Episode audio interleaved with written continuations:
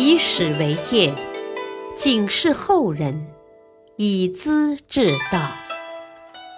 品读《资治通鉴》，启迪心智。原著司马光，播讲汉乐。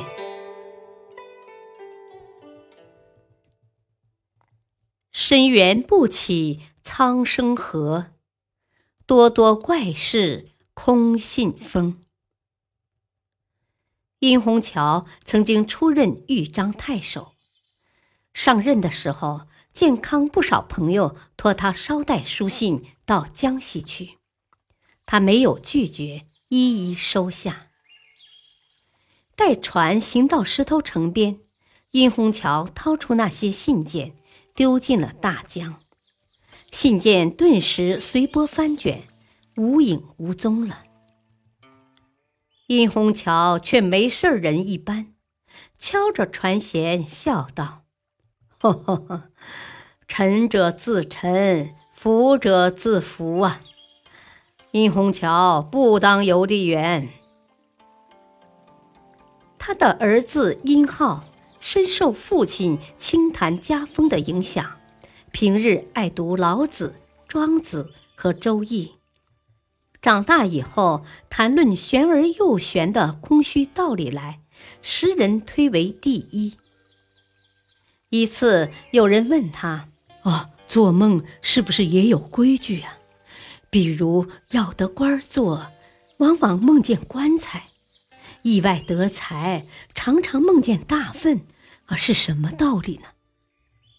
殷浩笑答：“哦，官本腐臭，故将得官而梦失；钱本粪土，故将得钱而梦会呀。又何怪之有呢？”他把当官说成腐臭，视钱财如粪土，成为名言。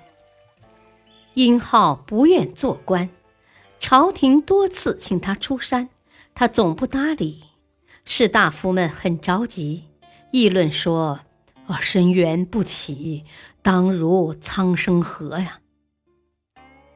深渊是殷浩的大号，说他不愿做官，就是不为百姓着想。由此可见他在时人心目中的地位。经过一番又一番劝导，殷浩出来了。后来做到扬州刺史，身为文人，但却想在军事上有所建树，恢复中原，打到江北去。恰好此时桓温平定了成汉，声名大振，两强相遇，免不了互相猜忌。说起来有意思，殷桓二人少年时代便是朋友。可如今在权力和荣誉面前，倒不会谦让了。有一天，桓温问殷浩：“啊，你跟我比，到底如何？”殷浩想了一会儿，说：“我们相处很久，互相了解。要说谁更强些吗？呵呵，呃，我还是愿做我嘞。”这话意思很清楚。我不愿跟你兑换身份，因为我比你强。桓温明白，殷浩不会尊重自己，殷浩也知道桓温不好惹，两雄不相让，对国事很有影响。殷浩的部属王羲之劝他忍让为上，要从大局着眼，殷浩根本听不进去。可是殷浩的志气大，才能却不够，说得很动听，干起来颇差劲儿，书生气太重，看人不够透彻。不少他深信不疑的将领，像姚襄、梁安、雷若尔这般人，在重要时刻都背叛了他。公元三百五十三年，殷浩派姚襄为先锋。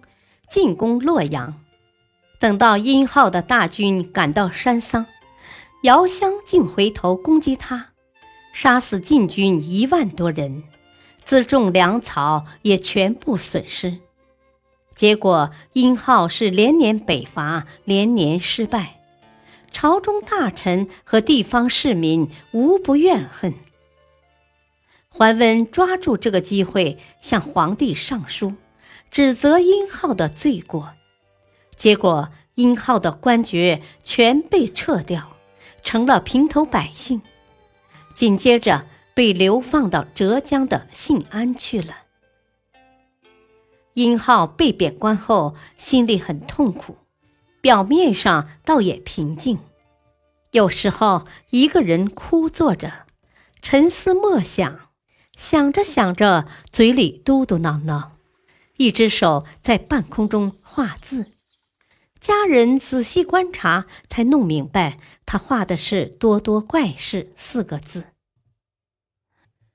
多多是叹息声，殷浩的心事口里没说出来，却流露在手指上了。没过多久，桓温想到跟殷浩的友谊。觉得事情处理的太过分，便跟部属吃超谈起。啊，殷浩的道德和学问都是第一流的，以前当文官威信很高，叫他打仗是没用到长处啊，应该让他再出来做事。